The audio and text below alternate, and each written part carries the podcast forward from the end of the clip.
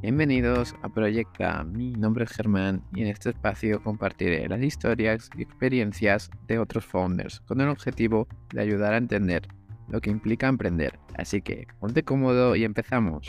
Muy buenas, bienvenidos a un podcast más en Proyecta. Hoy hablaremos de kombuchas, distribución, marca, emprendimiento con Laura Pérez, CEO de Mi Drinks. Muy buenas, Laura, ¿cómo estamos? Germán, ¿qué tal? Muy bien, muchas gracias por invitarme. Nada, pues un placer. Yo siempre con ganas de aprender y, de ver qué sacamos, ¿no? Entre los dos, para nuestra audiencia, para mi audiencia. Así que nada, Laura, a mí siempre me gusta que el invitado o la invitada en este caso se presente. Entonces, ¿quién es Laura? ¿En qué proyectos está? Y sobre todo, ¿qué estilo de vida tiene? Pues a ver, eh, yo soy Laura eh, Pérez, como has dicho, eh, CEO de, de Miwi Real Drinks. este es mi proyecto actual al 200%, que ya bastante duro es emprender. Entonces, bueno, actualmente a nivel profesional estoy dedicándome a esto. Sí tengo un estilo de vida que considero relativamente saludable, porque al final yo deporte cuando era joven. Eh, de hecho, es algo curioso que me sorprende y cuando me ven no se lo creen porque físicamente igual no lo parezco, pero yo eh, fui, fui, jugadora profesional de waterpolo ¿Ah, eh, hasta los 25 años. Sí, jugué en la selección española y tal. Em, entonces, bueno, sí, tengo un pasado deportista, entonces sí tengo un estilo de vida que en general a mí me gusta mantener. Evidentemente no al nivel al que estaba cuando tenía 20 años, pero pero sí que me gusta cuidarme y sobre todo pues más ahora ¿no? que, que estamos promoviendo a través de esta, esta bebida eh, pues un estilo de vida más saludable pues evidentemente en mi día a día a mí pues me gusta me gusta cuidarlo que como he hecho en la oficina se ríen de mí porque todo el rato me dicen que como brócoli tira pero pero les gusta decírmelo mm. em, y nada eh, antes de estar en eh, de, montar Miwi, eh, trabajaba en, en Schweppes, eh, ah, el departamento de, marketing, que ahí fue donde conocí a mi socio Íñigo y pues juntos decidimos, decidimos emprender este proyecto. Ah, y nada, antes de eso había estado en, estuve un tiempo en consultoría, em, pero bueno, yo tenía muy claro que me gustaba era, era el marketing y el gran consumo, entonces eh, al poco tiempo de estar en consultoría ya decidí tomar otro camino y fue por lo que me metí en Sweps y lo agradezco un montón porque gracias a eso pues eh, conseguí un poco eh, aprender sobre el mundo de las bebidas y de los refrescos y estar donde estoy ahora que la verdad que es un proyecto que, que me encanta. Bueno, bueno, vayamos por partes porque has dicho cosas interesantes, Laura. Entonces, eh, ¿qué paralelismos hay entre el emprender y el deporte de élite? pues eh, la verdad que yo he encontrado bastantes. Eh, sí que es verdad que em, el deporte sí tiene una parte física, evidentemente, pero tiene una parte mental muy importante. Y creo que emprender, creo que el deporte me ha ayudado a afrontar mejor el emprendimiento. O sea, creo que yo tengo una parte de sacrificio y seguramente, no sé, eh, dureza mental, en el sentido de que normalmente eh, no me suelo rendir, tengo mm, bastante, o sea, me siento como bastante optimista a, afrontar nuevos retos, es algo que me encanta. Eh, me encanta aprender cosas nuevas, no me suelo conformar. y creo que eso ha hecho que, que, bueno, que lleve muchísimo mejor, el hecho, sobre todo eso a nivel de mentalmente el, el poder aguantar, porque al final el emprendimiento tiene un punto de, aguante eh, y de aguantar estando eh, motivado y con, y con, como digo, con optimismo. Eh, puedes aguantar y volverte un poco loco, pero, todos los días ahí con una sonrisa, pues no, no, es fácil cuando ves a veces momentos durillos, ¿no? pero sí, sí, la verdad que creo que a mí me ha ayudado mucho. En mi carrera profesional en general, el hecho de haber hecho. En tu carrera profesional también, también. Pero en el emprendimiento, claramente, porque estás todo el rato como al límite, como cuando. A la carrera. Sí, sí, sí, sí, sin duda, ¿no? Y también teniendo un deporte como, como es en equipo, también me imagino que alguna, algunas habilidades en equipo también habrás tenido, ¿no, Laura? Eh, sí, sí. De hecho, ahora eso sí que es algo que antes no utilizaba tanto porque cuando eh, trabajaba en Sweps, pues tenía, estaba en unos niveles, pues, estaba empezando, Claro. eh, era mucho más junior. Y ahora que estamos eh, contratando gente en mí y que el equipo está creciendo, hay veces que lo pienso un montón y digo, joder, ¿qué habría hecho mi entrenador en, en- ante esta situación? Eh, y sí, sí que encuentro bastantes paralelismos de, eh, de ver cómo actúa la gente en diferentes situaciones, quién pega con quién, que muchas veces eso, cómo se trabaja en equipo, quién, eh, qué equipos trabajan bien juntos con- por sus skills. Yo creo que eso también me va a servir, sobre todo ya digo, ahora que estamos empezando con el tema del equipo, creo que tiene mucho que ver. ¿Y qué, qué tal la experiencia en, en consultoría? A ver, a mí me encantó. De hecho, a ver, siempre, mm, o sea, yo me fui porque tenía claro que me gustaba el marketing. Eh, podría haber acabado perfectamente en- eh, mi carrera profesional en consultoría y eso siempre lo he pensado porque tengo esa capacidad de aguante, que al final, pues mucha parte de la carrera de consultoría es pues aguantar, estar ahí un montón de horas, eh, pues, trabajar eh, horas y horas sin parar, creo que podría haberlo hecho. Lo que pasa es que, eh, bueno, en la parte de consultoría en la que estaba en ese momento, no me entré en un proyecto que no me motivaba mucho. Eh, y me surgió la oportunidad de cambiar y ahí sí que yo decidí dar un pequeño paso atrás, en el sentido que en consultoría sabes que cada año si lo haces bien, pues más o menos tienes una carrera que está trazada. ujú, Vas ascendiendo, vas eh, llegando a- al siguiente, al siguiente nivel, eh, los, eh, los incrementos salariales están prácticamente estipulados y si tú vas teniendo unas notas más o menos buenas, eh, sabes más o menos cómo vas a acabar los siguientes años. Eh, y entonces yo decidí dar ese paso atrás, pero a mí la consultoría creo que me ha colocado muy bien, la, me colocó la cabeza en ese momento. Yo estuve menos de dos años, pero bueno, eh, durante ese Bien. tiempo sí tuve un par de proyectos que me bastante interesantes en los que yo siempre te enseñan a hacer PowerPointing rápidos y, Sí, y bien ordenaditos, ya. eh, y la Eh, parte de, de Excel. Laura, ¿te dieron responsabilidades rápido en la consultoría?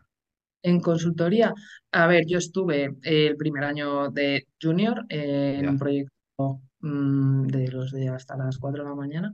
Eh, y luego el siguiente año sí que ahí eh, tuve eh, un puesto más de responsabilidad, en el sentido que, bueno, hay típico como de coordinación de, de proyectos de diferentes países y tal, eh, pero es que estuve menos de dos años. Entonces, cuando yo empezaba a tener responsabilidades, decidí eh, cambiar. fuiste a lo que es Sweps, ¿no? Fui a Sweps y dije, esto es lo que a mí me gusta. Sí, que, que, que entraste en, en marketing, ¿no? Eh, ¿qué, es lo que aprendiste allá en Sweps que, que, que pudiste aplicar en tu emprendimiento en Miwi? Pues eh, realmente prácticamente, o sea, mon- o sea, prácticamente eh, todo lo que es eh, la parte de consumidor, de pensar en el consumidor y de realmente crear un producto que cubra una necesidad real. Eso es lo que yo creo que aprendí porque eso es, es una, como yo siempre decía, es, creo que es una gran cuna del marketing eh, y tuve mucha suerte, yo no lo sabía, pero es una empresa en la que el desarrollo de la estrategia de marca se hacía eh, localmente en España, que eso normalmente no suele ser así, en Coca-Cola o en otras multinacionales, la estrategia de las marcas viene impuesta, entre comillas, por la sede que suele estar en Ujú, países y lo que se hace es una bajada eh, al, al país o a la región. Y eh, de- tuve tu- teníamos la suerte de que en, en Schweppes era bastante la estrategia de marca local. Entonces, eh, toda esa parte de pensar en cómo se construye una marca, pensando en qué, estás, qué necesidad tiene el consumidor, eh, la posibilidad de lanzar, eh, nosotros podíamos eh, hacer desarrollo de productos eh, de cero adaptados al consumidor español, Ah, pues era una, una suerte y creo que Ujú, eso ha sido como clave de cara a cómo hemos planteado nosotros la propuesta de valor en y yo siempre, y agradezco, y creo que siempre lo digo, mm, en consultoría aprendí mucho de estructura, de mental y todo esto, pero realmente de negocio y de construcción de cosas reales, tangibles, eh, aprendí, aprendí. Bueno, pero igual, igualmente la consultoría te va a servir en un futuro, yo creo, cuando tengas más equipo y tengas que estructurar mejor las cosas, ¿no? Porque ima- Es- ima- eso sí, sí, ima- me gusta ima- imagino que ahora, ahora que ya has pasado por, por todo lo que es construir producto y todo eso, era más caos, pero cada vez necesitas más, con- más, más procesos y más cosas, ¿no? Estamos en ese momento ahora, de hecho. Entonces, bueno, Estás en el ah, momento de pues, poner las cosas en, en su ento- sitio, sí. entonces te tocará, ahora lo de consultoría te va a servir Sí, no, no, totalmente, sí, sí, sí. Sirve, o sea, sirven las dos, pero bien. efectivamente estamos en un momento, como digo, de, Mm, mm, de crear como, de hacer, lo digo, de hacer la empresa grande. Hemos hecho una, un chiringuito, como digo, y ahora el chiringuito tiene que hacerse como un poco más, sí. más serio y estructurado. O sea, que Sí, seguro, sí, sí. eh, sin duda. ¿Y cómo, cómo convenciste a tu compañero, ¿no? que venía de, de Sweps, ¿no? a que pasara a Miwi Pues a ver, en realidad yo no le convencí a él, casi me convenció a mí, ¿eh? O sea, Ah, bueno, pues al revés.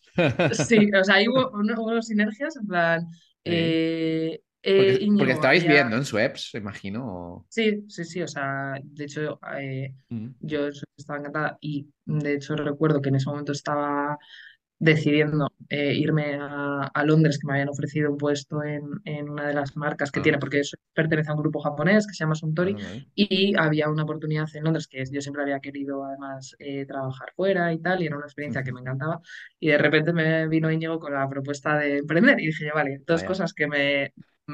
Me, me llaman mucho la atención y que me, que, no sé, que me he planteado alguna vez en la vida, se me, se me presentan las dos oportunidades a la vez. Y entonces ahí, eh, pues sí que de- decidí optar por el emprendimiento porque pensé que irme a trabajar a Londres era algo que seguramente en mi carrera profesional podría tener más oportunidades en la vida, pero emprender yo no sabía si en, eh, en un futuro a lo mejor me iba a ir costando cada vez más, que es lo que suele pasar, porque en, pues en ese momento el riesgo que teníamos evidentemente era dejar un trabajo fijo con una proyección de carrera en una multinacional, que era así eh, pero no tenía más eh, ataduras en ese sentido. No, no tengo hijos, me- no, no tenía una familia, ¿no? Eh, dependiese de, de mí.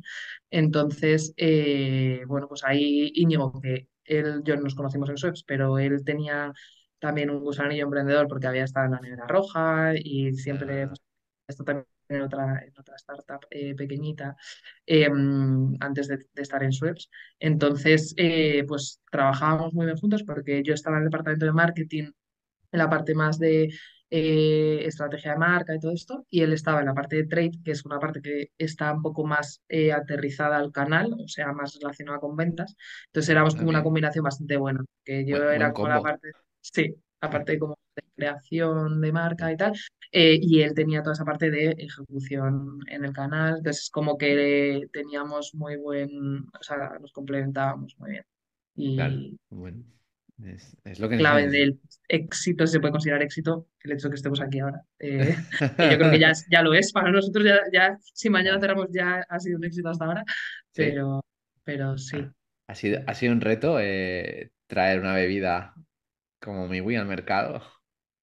Eh, a ver, es que, eh, o sea, solamente hago esta reflexión cuando me lo preguntas, eh, de repente, porque en el día a día, de repente, o sea, es verdad, porque el día a día a veces, Ya, mm, a veces pasa que tú, eh, que no eres sí, consciente entiendo. de lo que Sí, estás sí, sí. haciendo. Sí, sí, Y cuando ha- nos hacéis estas preguntas que nos hacen mirar atrás y decir, ostras, es que hace dos años estábamos en un, no teníamos ni una botella en la mano y de repente, ¿sabes? Estamos eh, vendiendo eh, 25.000 botellas al mes. Entonces, eh, sí, eh, ¿es un reto? Sí. Eh, ahora que además vamos como creciendo, acabamos de levantar la ronda de financiación y estamos como en un momento, vamos a decir, como mm, de que están pasando cosas buenas, pero hay si pienso en otros momentos en los que lo hemos estado pasando mal, eh, pues te digo que ha sido un reto porque psicológicamente, eh, personalmente, eh, dejas de lado un montón de cosas que Claro. ahora ya parece que se te olvida porque eh, todo va bien y dices, ah, joder, pues eh, no, no es para tanto, pero si lo pienso, han, ha habido momentos eh, muy duros, sí, sí. Sí, sí. Y una luego bebida no es nada fácil en No. España, que, que somos de muy tradicionales en el sector de, de- de bebidas en concreto. Sí. Mm, Sí, eso sí. es un gran reto. Bueno, luego hablaremos de, de incertidumbres, ¿no? Que imagino que habrás tenido. Pero antes, Laura, ¿este es tu primer emprendimiento? Eh, Miwi? ¿O has tenido algún otro pequeño emprendimiento No, eh, pequeño? eh, o sea, he tenido proyectos de emprendimiento con típico, eh, una amiga mía de la universidad que lo hemos hablado, pero No soy el típico caso, eso siempre también eh, cuando preguntan, no, eh, eh, vendía en el colegio a mis compañeros eh, mm, No. chapas, no, o sea, yo reconozco que no había tenido ningún tipo de, de contacto antes con el emprendimiento y creo que si no hubiese sido porque lo he hecho de una manera bastante pensada, en el sentido que es un sector que, mm, que me sentía cómoda, que conozco, con un socio eh, que me complementaba y dentro de lo que es la seguridad que puede ser emprender, que nunca hay, Mm, eh, creo que, creo que lo he hecho o sea, como con unos mínimos, no fue en plan de, ah, pues es que soy matemático, pero me gusta mucho el deporte y entonces, eh, no, o sea, eh, está relativamente pensado y, y lo hice así eh, y no, no me lo habría planteado, yo creo, de otra manera. Bueno, eh, está bien, está bien. Y ahora sí, empecemos ya un poco pues, a entrar a lo que es mi Webin, ¿no? Que, que, que has dicho, ¿no? Ya son unas bebidas, pero no sé, ¿quieres añadir algo más? Sí, claro, claro. Eh, no, no son unas bebidas cualquiera. No, no. Em, no, Miwi, a ver, Miwi, lo que es la marca Mm, y cómo vemos nosotros eh, pues, el, el futuro de la compañía, eh, Miwi na- nace eh, para revolucionar de alguna manera el sector de los refrescos. Em, hemos empezado lanzando una gama de, de kombuchas. ¿Quieres, eh, pues, te cuento un poco lo que es la kombucha? Sí, que Eh, que, que que aunque cada vez más gente lo sabe, la gente supongo que no sabe. Sí, no todo el mundo sabe lo que es. Es eh, la kombucha eh, se hace base a un té fermentado. se infusiona a- té en agua, como lo harías en casa. A esa infusión eh, se le añade el SCOBY, que es el hongo, eh, que es una colonia de bacterias y levaduras, eh, que es que se alimenta de azúcar. Se le añade azúcar de caña en nuestro caso y ese hongo se alimenta de azúcar y es lo que hace que se produzca el proceso de fermentación y hace que el producto final pues, es- sea rico en microorganismos vivos y probióticos y es lo que le da la funcionalidad. Eh, a, a la kombucha, ¿no? Pues la kombucha no solamente, yo siempre digo, no solamente es eh, un refresco, en nuestro caso, que no tiene nada de azúcar, sino que es que además tiene una parte plus, que es que eh, pues tiene un beneficio funcional y es que pues, pues tiene, protege el estómago, es probiótico y tiene esos microorganismos que son buenos para, para el intestino. Pero toda esa parte, que es la parte funcional, que está muy bien y a Mm, nosotros, evidentemente, es lo que hace, nos diferencia mucho ¿no? de, de- de cualquier otro ya, refresco, eh, es esa, esa parte que, eh, que a día de hoy el consumidor está buscando en las propuestas más saludables, eh, es la que tiene cualquier eh, kombucha que, que haya ahora en el sí, mercado, pero nosotros nos diferenciamos mucho también por la parte del disfrute. Entonces, nosotros no queremos que esto sea una medicina. Nosotros lo que buscamos es una marca eh, con la que la gente se sienta identificada y con la que la ajá, gente disfrute y se divierta. Entonces, hemos trabajado mucho toda la parte de sabor eh, y por eso nosotros decimos, y eso bueno, es un poco relativo, pero yo, eh, el consumidor nos da la razón con la tasa de repetición que tenemos, que está por encima del 35%, que nuestro sabor es más parecido al de un refresco. Entonces, en realidad es un sustituto a los refrescos tradicionales. Eh, y hemos empezado con este, con este lanzamiento, con este producto, que es la kombucha, pero es lo que digo, nosotros tenemos una visión de mañana, hoy es la kombucha, pero nuestra idea es realmente ir creando eh, alternativas dentro de las categorías existentes eh, que hagan algo mejor. Es decir, ¿Saludable o...? hacerlo mejor, sí, más, más saludable. Es decir, eh, siempre bajo la premisa del no azúcar, que es nuestro Mm, eh, principal claim y es- forma parte de nuestro ADN, del no utilizar azúcar, eh, pero con un sabor que esté bueno y aportando esta pequeña funcionalidad.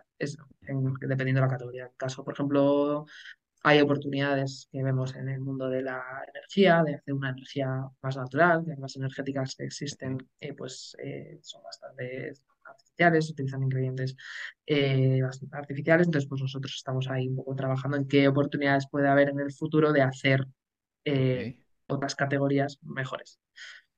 ¿Y cómo, y se adentra a un, a un público más mainstream, ¿no? Eh, tiene que ser sexy, ¿no? Una botella, un, un refresco así, ¿no? ¿Cómo es esta parte de marketing? ¿Cómo lo dice? Ideas. Esto, esto es una de las cosas que eh, creo que es lo bueno de haber venido del sector del- de, los frescos, ¿no? Del hecho de que Ñigo y yo vengamos de Suez pues eh, nos ha hecho ver un poco lo que tú dices, ¿no? De, oye, pero la gente en realidad cuando consume, ¿por qué consume, ¿no? ¿Es porque Claro. realmente se Ajá. quiere cuidar o es porque realmente quiere mm, disfrutar y, tiene, y, el, y el producto le tiene que Mm, llamar la atención desde la botella hasta luego, por supuesto, el, el sabor o el líquido, ¿no?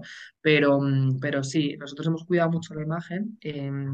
y, y, de hecho, eh, para nosotros es mm, la marca es lo más importante, eh, siempre lo decimos, el producto es importante y por supuesto la- nosotros utilizamos ingredientes que son de súper buena calidad, los aromas son eh, de los mejores que hay en el mercado, eh, utilizamos la mejor kombucha, o sea, todo esto, por supuesto, pero para nosotros es que lo más importante es que la gente cuando vea la marca diga, ostras, es que esta marca mm, me habla, ¿no? Y eso es llegar al público mainstream, porque gente que se quiere cuidar eh, hay cada vez más, pero en realidad la gente no quiere como esa presión, lo que quieren es disfrutar de manera libre, ¿no? Y, sea, el disfrute libre es el hecho de tener es una marca atractiva que tú mañana cuando vayas a un bar no te sientas el raro por estar pidiéndote eh, una kombucha, ¿no? En plan, ostras, es el, es el rarito del grupo que está ahí como con su medicina. No, o sea, lo que quieres es eh, poder disfrutar de manera saludable sin sentirte eh, ningún raro claro. eh, ni fuera de, de lugar. ¿Y cómo, y cómo lo hacéis, no?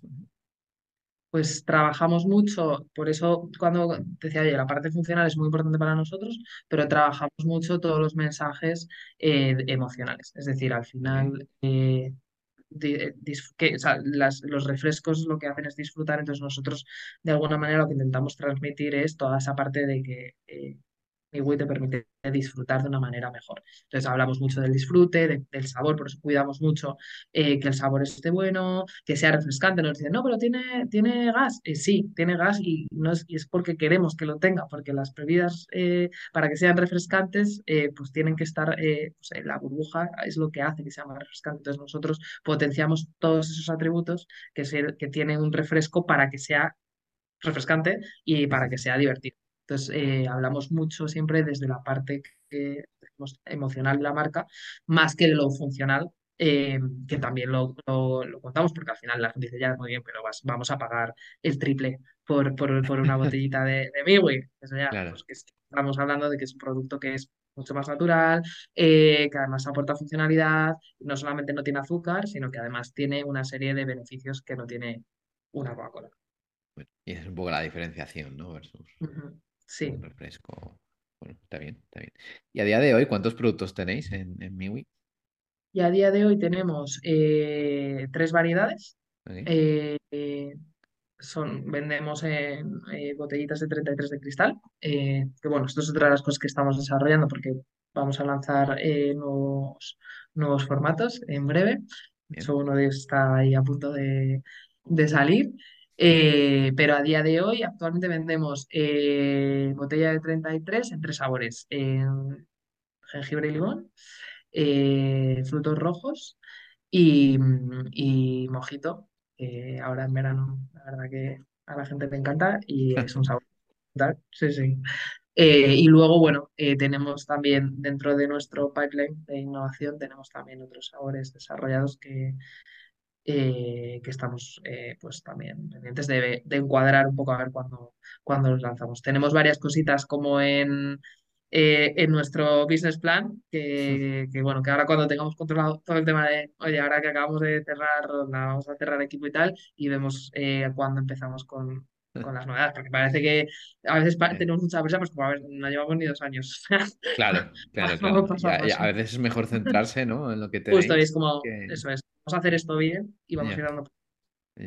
¿Y cuál, cuál es vuestro producto estrella? ¿Cuál es el que piden más?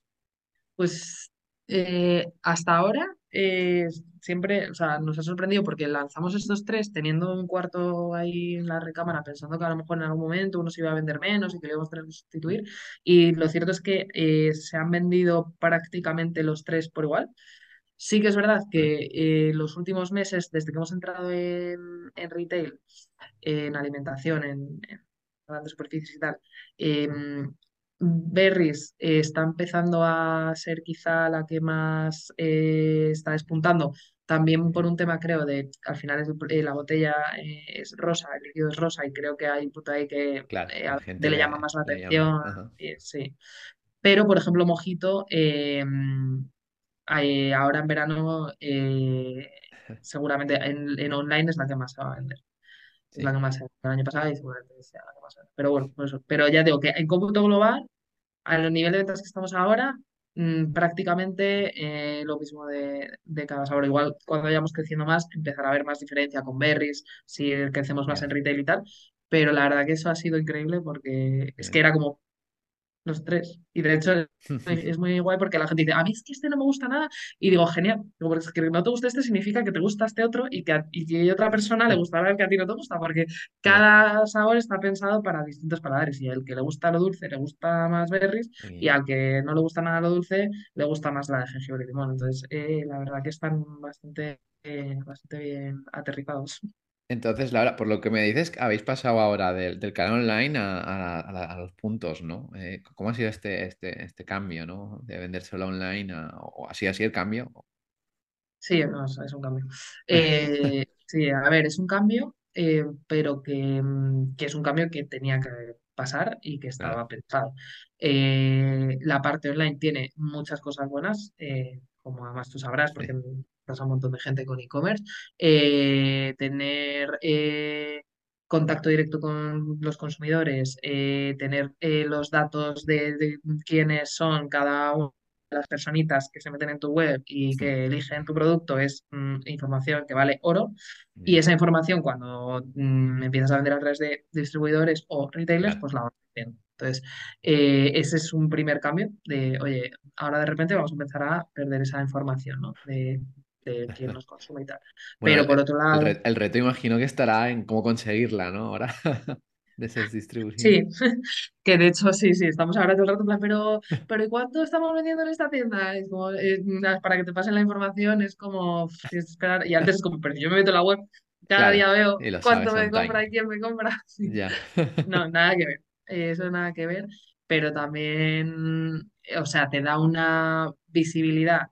Sea, es como hacer una campaña de comunicación al final, ¿no? Porque tú estás en una gran superficie y tienes ahí un espacio que cada día pasan X personas por ese lineal y ven tu producto, ¿no? Entonces, eso, Ven, eh, ven tu producto con, con tu competencia a los lados, ¿no? ven, Abajo, ven arriba. todos, sí, Sí, ven sí, no es un reto, ¿no? Eh, 100, total.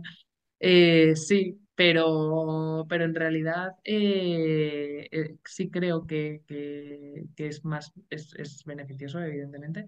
Claro, Eh, es verdad que también implica eh, un apoyo en marketing porque es Sí, claro. relativamente sencillo, dentro que es súper difícil. Cada cliente que abrimos para nosotros es una fiesta porque parece fácil y es, es- No, no, no y parece que ya lo tienes de cerrar, ¿no? Este cliente es súper difícil cada cliente que cerramos. Eh, pero eh, lo difícil ya no es solo meter el producto en un lineal, sino que es que el, rea- el reto real está en que ese producto rote, es decir, que el consumidor lo pida. Y ahí es donde realmente está lo difícil de mm, la, crear la marca, de cómo comunicas, de cómo eh, inviertes en los canales para generar esa demanda de producto, que la marca sea reconocida.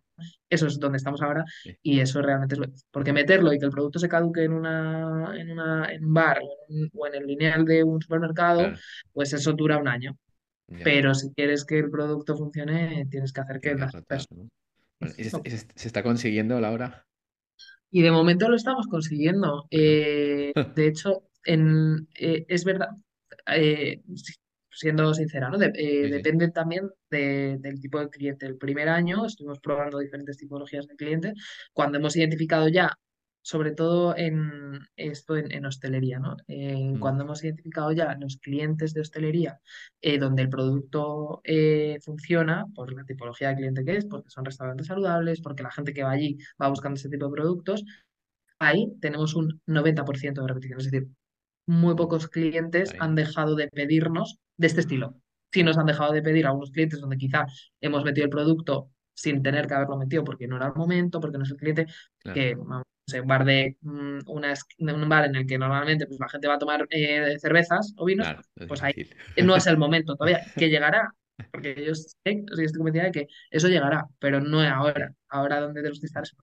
Y luego retail, ahí hemos sido más prudentes, lo que hicimos Sí, fue el primer año eh, de- eh, seguir construyendo la marca en online y en, y en sitios seleccionados de hostelería.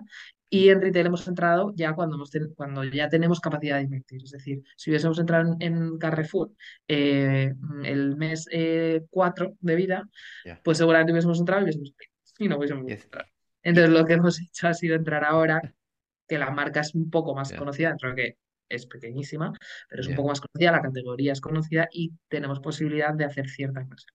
Y, y, y como uno entra, ¿no? En, en grandes superficies como Carrefour, ¿cómo son esas negociaciones? ¿Cómo, cómo, te haces caso, ¿no? ¿Cómo, ver, hay varias, hay varias eh, fórmulas, yo creo.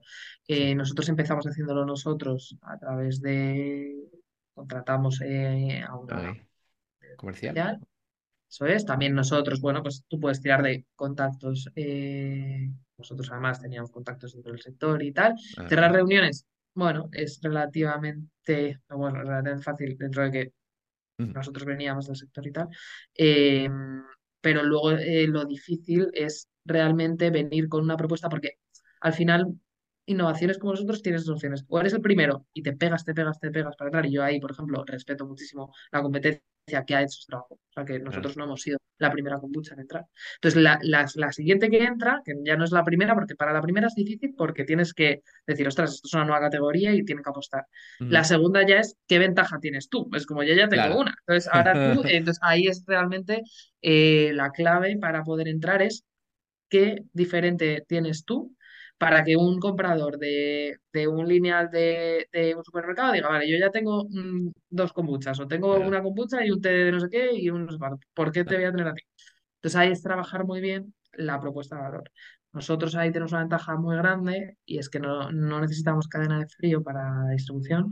Entonces, normalmente cuando las kombuchas están en refrigerados, nosotros tenemos la posibilidad de estar en ambiente y el producto mantiene todas sus em, eh, propiedades intactas.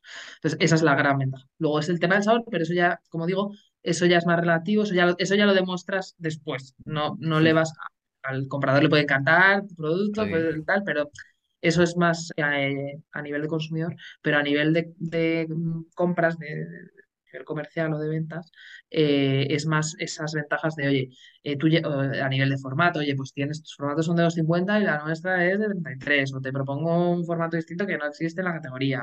Ese Ah, tipo de argumentos eh, suelen funcionar de cara Luego, a nivel de cómo negocias, cómo consigues los contactos, lo puedes hacer de manera directa, que tú tengas muy buen comercial o que tengas contactos, que esto es una vía, o eh, a través de distribuidores eh, que te hagan, eh, que te, que, te- que tengan esa llegada porque ya están acostumbrados a negociar con productos, Bien. eh, eh, categorías nuevas En vuestro caso tenías a, a tu socio, ¿no? Me imagino que estaba ahí. En mi caso tenemos mi socio y yo, eh, pues como digo, empezamos nosotros. Nosotros Ujú, nos seguimos moviendo porque al final la parte comercial la hacemos los dos igualmente, pero ujú, realmente nosotros hemos apostado muy fuerte este año eh, por un acuerdo con un, con un distribuidor que está especializado en la introducción de productos eh, saludables o innovadores en retail. Entonces, eh, esta, esta, eh, esta colaboración que hemos hecho, esta apuesta que hemos hecho, realmente es la que nos está dando este empuje en, en entrar en, en clientes como Carrefour, El Corte Ah, Inglés, bien. y vamos a entrar en, en los tres, cuatro grandes Entendéis. insignias que nos quedan en España en los próximos meses. Bueno, Bueno, esa mal, es ¿no? la, esa es la apuesta. Era porque es, es una manera un poco de hacerlo más rápido. Al final, Claro. estos es- ya están dados de alta como proveedores, porque Ujú. luego hay un proceso, ¿no? de creación de alta de nuevo proveedor, tal, que en principio tiene sus pros y sus contras. Entonces, bueno, nosotros hemos apostado por esto para hacerlo, para hacer la entrada más, eh, más rápida. Eh, y bueno, de momento estamos, como digo, contentos porque hemos entrado ya en el Corte Inglés en Carrefour y estamos ahí con un par que, que están ahí, a ver si los cerramos ya, pero que vamos, que en principio Bien. antes de verano deberíamos estar en, en las grandes superficies de España. Sí, no, porque es un producto estacional, ¿no? Esto Claro, claro, para nosotros es súper clave entrar antes de verano. Mm. verano es, está bien, ¿no? Y, y, y ahora mismo, eh, ¿dónde vendes más? ¿En, en tu canal online o, o la distribución? Eh, mm, ahora mismo vendemos más offline. El Offline. primer año, el primer año eh, vendimos un 60 y pico por ciento online y venta offline. y ahora ya le hemos dado la vuelta. Ahora estamos en un casi, casi un ses- 70, depende del mes, pero bueno, entre el 60 y el ya, 70 es offline y ahora eh, quizá claro, que hay un trasvase porque ahora la gente sale más a la calle y consume menos en casa, entonces seguramente eh, en verano también habrá más offline, eh, 70% offline más o menos calculamos y un 30% online. El Ya, online eh, está ya más, o sea, se, se mantiene como más, unos crecimientos más estables, vamos a decir, eh, más o menos de 20%, pero entrar en un, de repente en un Carrefour es que te cambia la película del offline, entonces de repente en un Sí. mes eh, te ha dado la vuelta el, balance este. Sí, sí, bueno, pero tiene sentido, ¿no? Que, que la gente vaya al súper y lo compre, ¿no? Comprar Sí, online nos lo es piden, es que complejo. nos lo pedían. Además, la gente, hacemos un montón de encuestas y tal, hablamos un montón y la gente, ¿de dónde queréis que lo encontramos? Por favor, lo- que estén ya en supermercados. Y todo el mundo, en todos los bares de España. Y yo, bueno, a ver, Bueno. poco poco, Cuando se llama mainstream, ¿no? Ahí, ahí sí, ¿no? Pero, poco ahora, ahora especialidades, ¿no? Como, como has, como has dicho sí. antes, ¿no?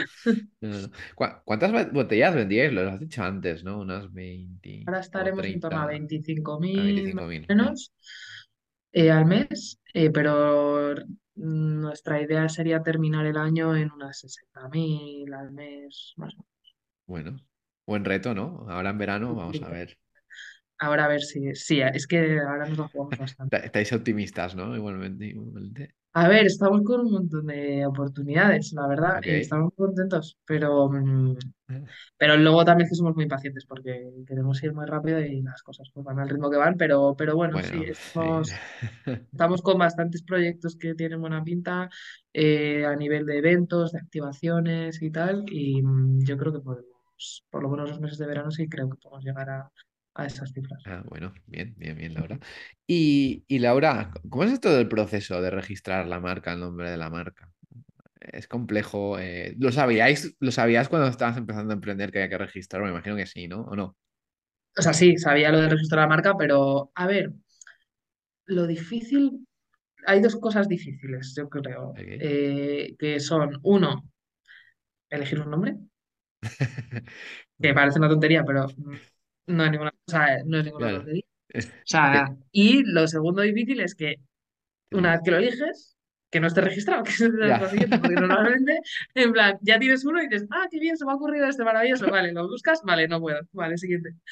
Entonces, eh, eso es realmente... em, Y luego a nivel de nombres, pues, lo- pues, eh, aquí es un ejercicio un poco... ah, nosotros siempre lo pensábamos, en plan, realmente elegir un nombre es como muy difícil y muchas veces eh, le das muchas vueltas al sentido tal y Mm, luego muchas veces pensábamos, me acuerdo cuando estábamos pensando en nombres, el nuestro tiene un significado y ahora te lo cuento, pero nosotros decíamos, ¿pero ¿y qué significa Fanta? El que se inventó el nombre de Fanta, no sé, a lo mejor son las siglas de su padre, su abuelo, pero lo piensas realmente y dices, Sí, la mitad sí. de los nombres pues bueno, es un tema de construcción con el tiempo, es un tema a largo plazo que le da el sentido.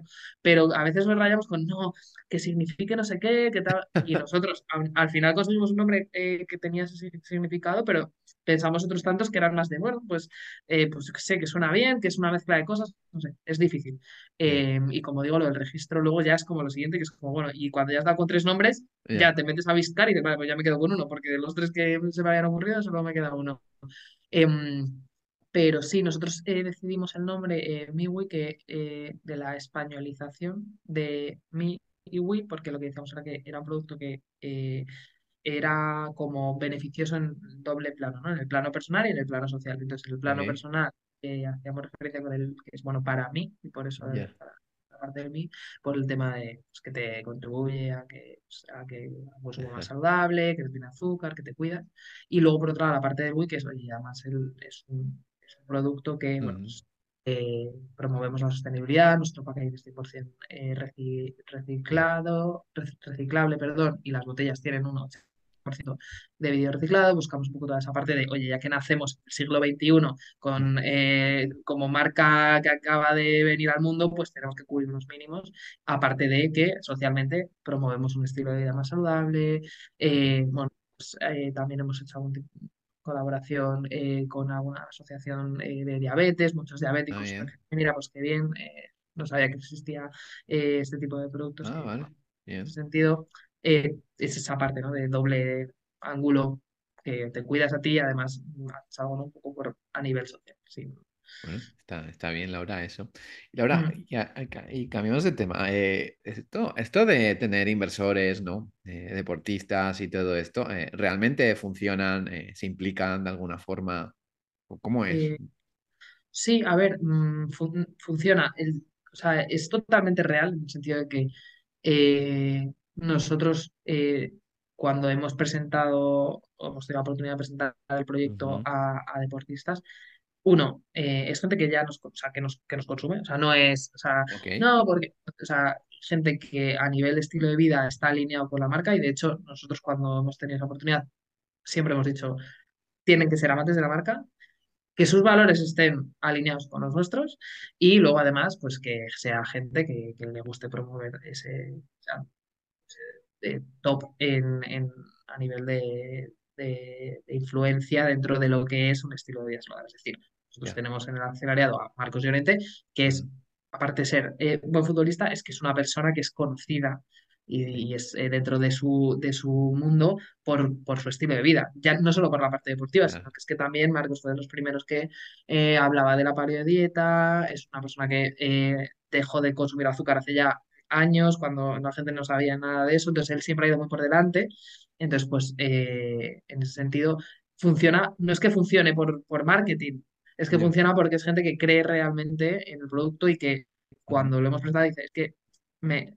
me- porque en realidad esta gente podría invertir en, en cualquier cosa, ¿no? En bolsa, en, Sí, eh, no sé, en renovables. Entonces, cuando lo hacen, y tenemos eh, dos casos, ¿no? El de Marcos, el de Gerard, y luego aparte tenemos también a, a Roberto Bosquet, que no es futbolista, eh, pero eh, es un chef bastante reconocido también por eh, bueno, pues todas sus eh, propuestas eh, gastronómicas pues no tienen azúcar, eh, no tienen eh, gluten, cuida muchísimo, ¿no? todo este tema de las intolerancias. Entonces, es gente que, que, que, que funciona porque se nota que no están haciendo algo fake, o sea, están promoviendo algo en lo que creen y que consumen en su día a día. O sea, que Marcos consume más Bubble que yo. Bueno, 100%. Está bien, está bien. ¿Y qué, y qué tipo de implicación tienen? Eh? Pues a ver, ellos eh, mm, en principio, como digo, no, ya, o sea, no, no les utilizamos como, o sea, que lo- hacen lo, o sea, lo que les nace. O sea, no, no es en plan de ahora vamos a hacer la campaña. O sea, ellos realmente eh, comunican eh, muchas veces cuando ellos mismos les, les nace, porque de verdad eh, ok. les, eh, bueno, pues igual que comunican eh, que se van a casar, pues ellos pues oye, hemos formado parte de este proyecto y entonces de vez en cuando eh, pues lo promueven como si fuesen eh, pues en nosotros, vamos, o sea, en ese sentido están igual de interesados Sí, que sí, sí. nosotros en que, en que esto la gente lo conozca, lo comparten con sus compañeros de. Del equipo, Sí, sí, sí. eh, nos consumen muchos gracias a que ellos lo, eh, pues eso lo promocionan a nivel interno eh, y bueno, en principio, evidentemente es gente que su, su profesión es eh, otra y esto pues lo hacen, como digo, porque les gusta, se sienten Bien. identificados y, y, ese- y, hombre, lo, si lo que les hemos pedido hasta ahora, si tienen que hacer alguna comunicación, lo hacen, eh, pero vamos, como digo, es bastante natural todo, o sea, es como Bien. socios que apoyan a nivel visibilidad, comunicación, y, Bien. pero sobre, hay mucho más por detrás que por delante. ¿Y se nota cuando, cuando ellos publican algo? ¿Hay, hay picos? O... Pues a ver, eh, por ejemplo, la primera vez Sí, eh, la primera. que eh, mm, el primer mes, que esto siempre lo contamos, porque nosotros eh, cuando Ah, lanzamos fue como, bueno, eh, pues bueno, a ver si vendemos tres o cuatro botellitas a, nuestra, a cada uno, a nuestros padres, a nuestros primos, y entonces lanzamos y la primera comunicación la hizo Robert. Eh, además, en ese momento era justo post pandemia, pero todavía había Uy. confinamientos, hay medio confinamientos, y de hecho también coincidió luego con, fueron, nosotros lanzamos el 3 de diciembre de 2020 Mm. y en enero en Madrid fue eh, Filomena. Entonces, guay, que Ah, eh, de repente también la gente encerrada durante... Entonces, fue increíble porque en diciembre comunicó Robert Bosquet y en enero eh, comunicó Marcos, que se incorporaba al equipo y puso nada, plan, pues, oye, pues me, estoy en este proyecto, tal. Mm. En, en- lo puso en, en Instagram y luego nosotros pues lanzamos una nota de prensa comunicando.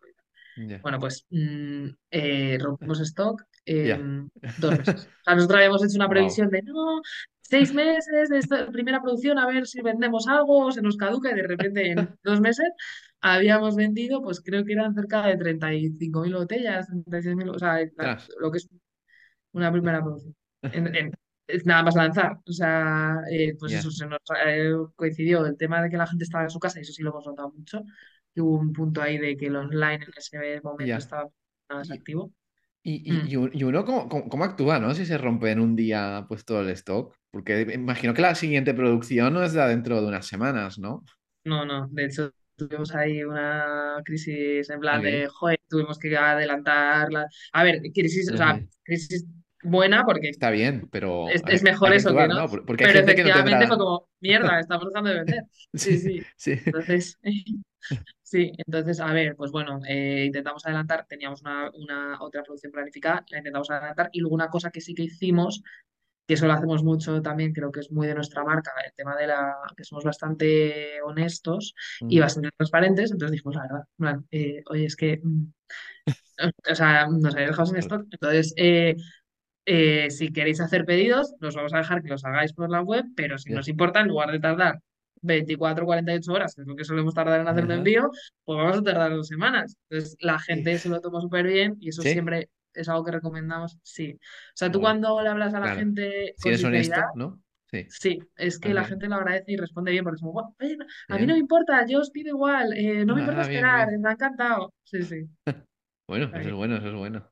Sí, sí. Y Laura, vayamos ahora a momentos. ¿Cuál ha sido tu mayor momento de incertidumbre dentro de? Em, Yo creo que tuvimos incertidumbre. Tuvimos un momento un poco mm, eh, punto de inflexión, yo creo que fue el, el año pasado.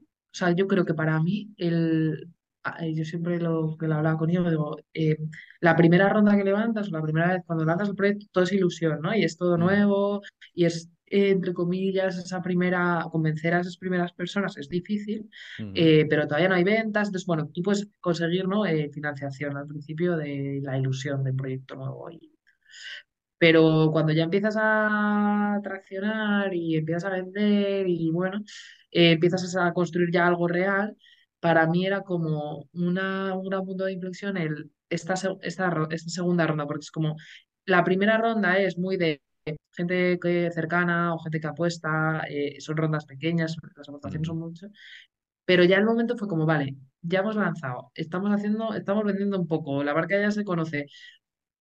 ¿Realmente esto sigue siendo interesante para alguien un año y medio después? Y encima en ese momento que tú en ese momento estás ya como que notas que está- empiezas a caer, la caja te empieza a caer, eh, momentos de agobio de, ostras, que necesitamos inversión si queremos hacer todas estas cosas que se nos están presentando, no tenemos pasta. Eh, entonces para mí ese es un momento como muy clave de entre una ronda inicial y una ronda ya, vamos a decir, como más institucionalizada, de ya me va a entrar un venture capital porque ya tienes cierto tal, esa ronda intermedia para mí es como un momento muy de Ah, prueba de fuego. En plan, si pasamos esta ronda, yo creo que, a ver, luego ya pues la empresa puede ir mejor o peor, pero ya hemos pasado esa fase de ahí.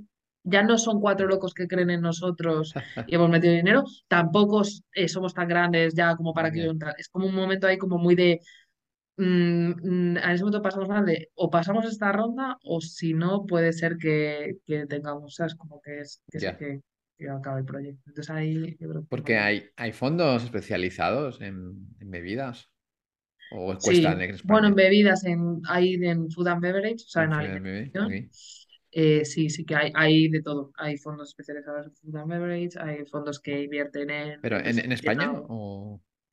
En España, sí, eh, eh, sí, hay también, sí, existen eh, Ok. kilómetro cero, eh, sí, sí, sí, sí que hay. Eh, eh, en food and beverage y sobre todo en food tech. O sea, eh, En Foodtech, buscan sí, mucho el, sí, de, oye, pues hay una empresa que está generando, desarrollando nueva proteína o un alterna- queso vegano, tal, entonces se juntan estos ins- fondos con además empresas que les interesa desarrollar a lo mejor proyectos en concreto.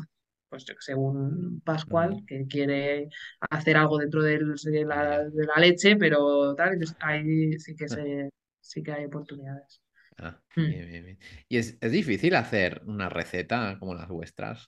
Eso en el caso, ¿no? Eh, como las nuestras, sí.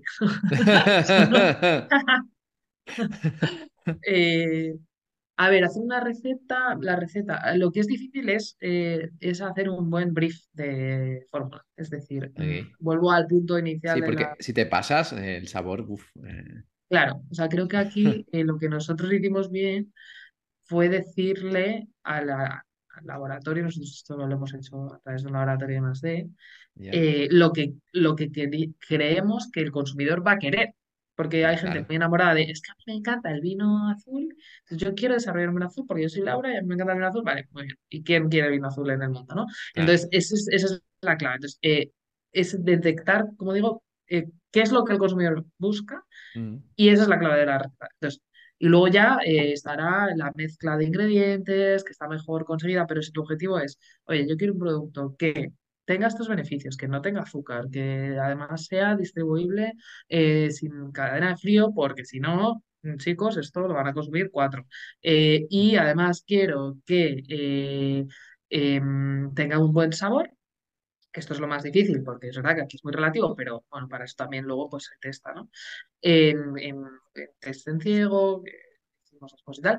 Entonces, e- esa es la clave, en realidad es el brief. Luego la fórmula, hay millones caminos. O sea, por eso cuando la gente dice, no, que no es copie la fórmula. A ver, mm, copiar una fórmula yo diría que hoy en día, yo no soy química, pero yo diría que Es tú fácil. coges Sí. hoy y a lo mejor puedes llegar a algo parecido analizando, haciendo alguna analítica y tal, ¿no? Entonces yo creo que lo más importante es eso, tener claro eh, qué es lo que busca el consumidor Ajá. y luego eh, la marca.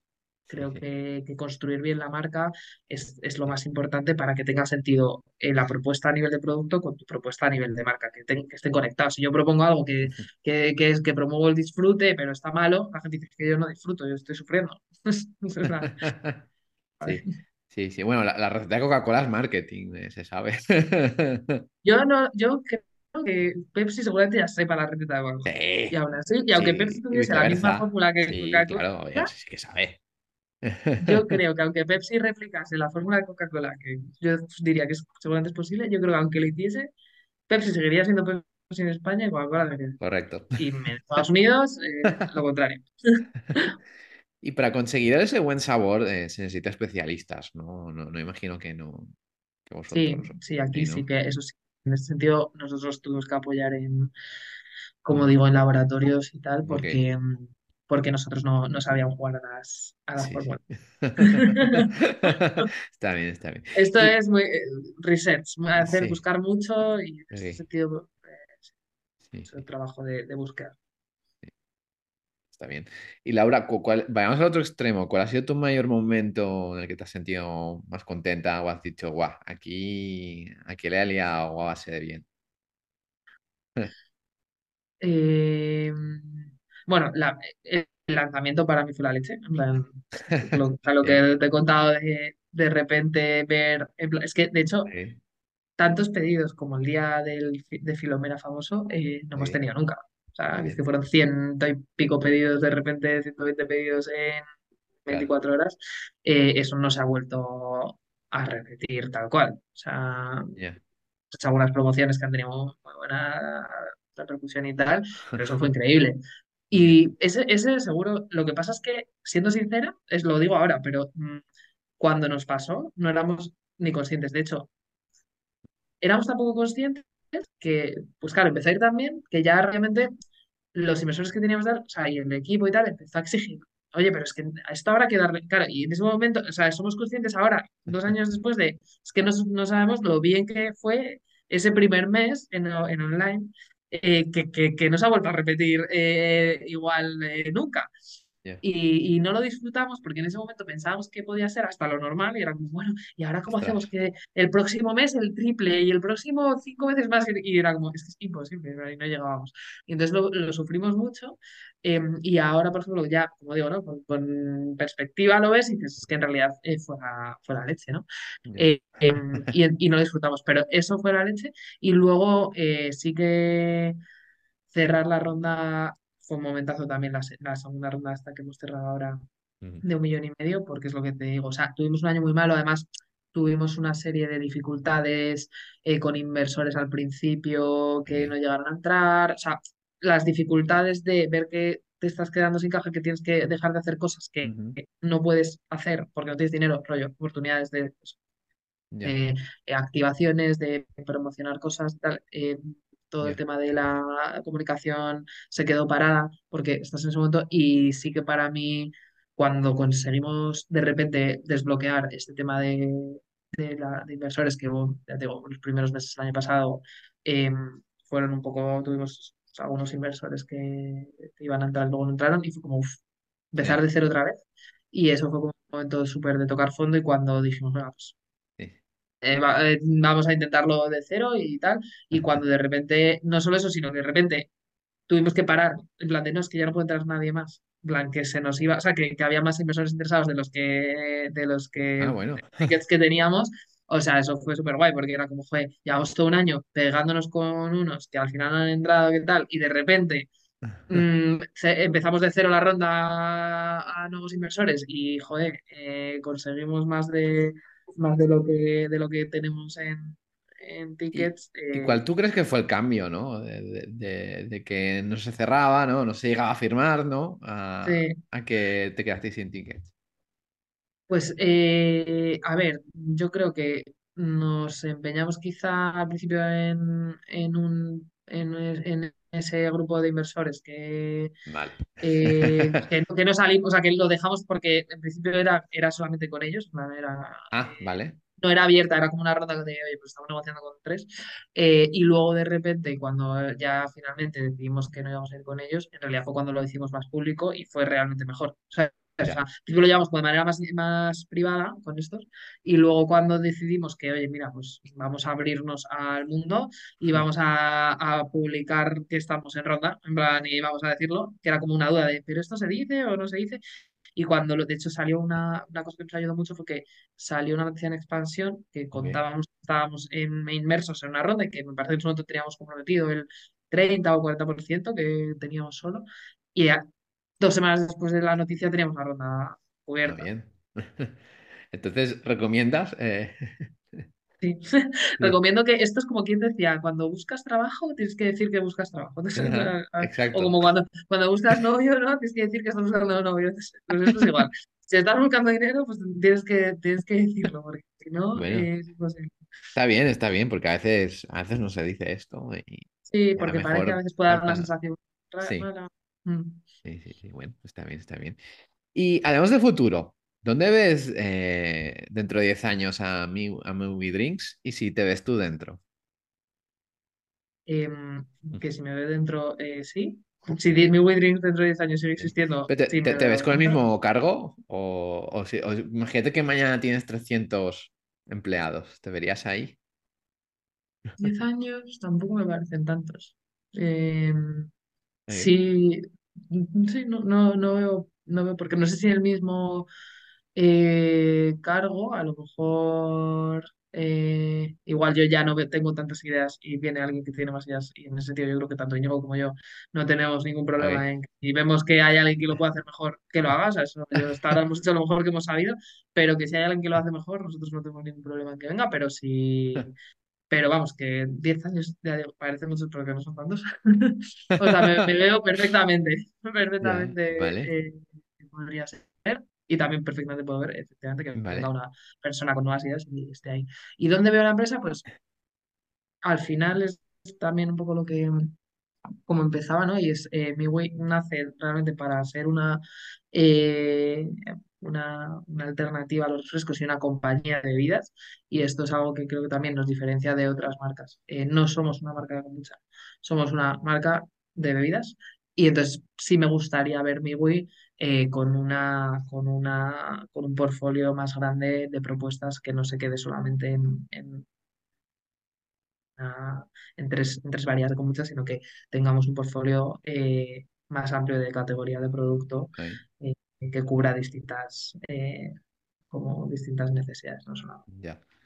Pero de bebidas, ¿no? Siempre de refrescos. Sí, O, o yo sí, planteados en otros. para mí bebidas, Bueno. como lo veo es bebidas. Aunque, ojo, que hemos sacado la colección de. Merchant, de ropa y tal, y Bueno, no nos podría ir bien también, ¿eh? en el mundo del retail de, ¿sí? de moda. Sí, sí, Sí, estamos hombre. teniendo un montón de... Sí, sí, no la hemos publicado en la web todavía, eh, Vale.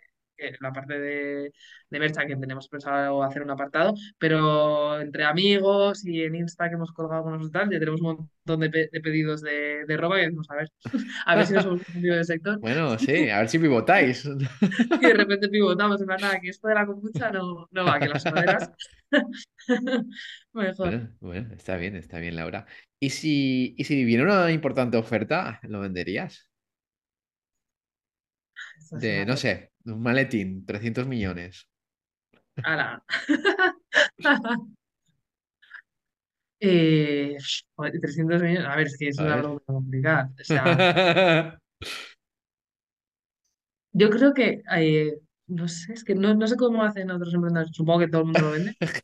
Eso seguro. Hay de todo, ¿eh? Hay de todo. Mm, Yo creo que casi todo el mundo vende por 300 millones, yo creo que sí. Hay gente que Eh, me pero no que sé, no, ¿eh? o- sí, te lo dicen, Pero... de que haya pasado real, no sé si hay tanta. Eh, pero que, que, te, que desaparezcas, eso es lo complicado. O sea, yo sí creo que seguramente eh, vendes parte, pero yo creo que desvincularte del todo, eh, eso igual sí que es Ok, más está bien, está bien. Bueno, Laura, ya vamos a la última pregunta. Ya es más libre, es que es un último consejo a los emprendedores que nos escucha. No sé si eres de libros, de podcast, pues que recomiendes alguno, lo que quieras.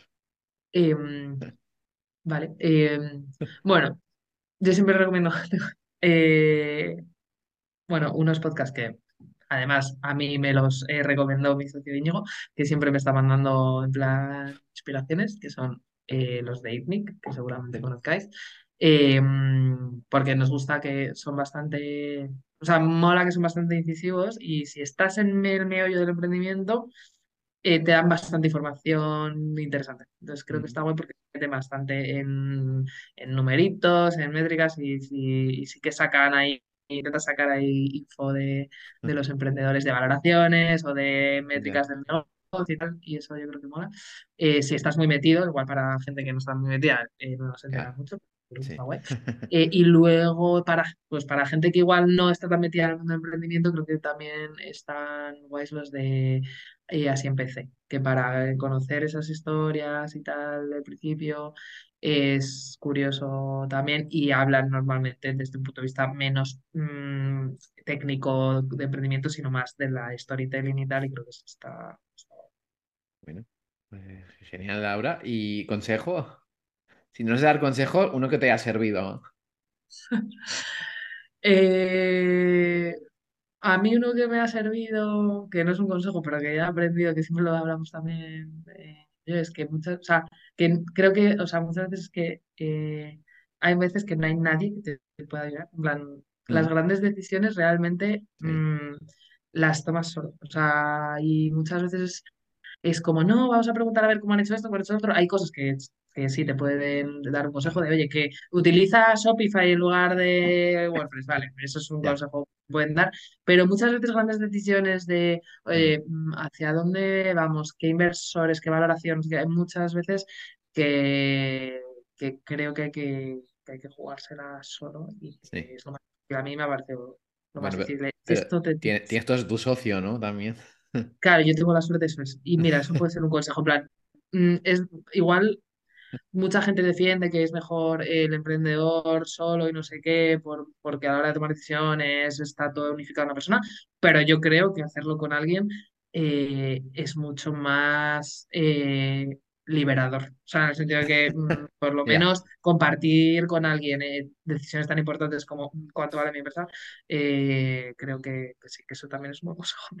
Bueno, Trabajas con alguien con quien, con quien bueno, te lleve. ni tan mal el consejo, Laura. Bueno, Laura, antes de despedirnos, eh, ¿cómo te podemos encontrar en redes sociales, página web? Pues eh, en redes sociales es, bueno, Miwi, ¿no? Que es Miwi Real Drinks. Ya, En la web es eh, miwidrinks.com. ya, Eh, y, y bueno, también tenemos TikTok, también es Miwi Real Drinks. Y lo mismo en LinkedIn. O sea, eh, Miwi Real Drinks, con el Real. ¿Y a ti? Ah, y a mí, perdón. Sí. A ver, a mí puedes encontrar en LinkedIn soy Laura Pérez Valverde Bien, eh, y, en, y en, en Instagram soy Laura Peval. sí. Bueno, un poco de paciencia, pero contestado y fe. Nada, nada, recordad a la gente que si os gusta el podcast que lo compartáis con otro emprendedor y nada, Laura, seguiremos de cerca a Miwi, a ver hacia dónde va, Vale, pues muchas gracias, Germán. Venga, hasta la próxima.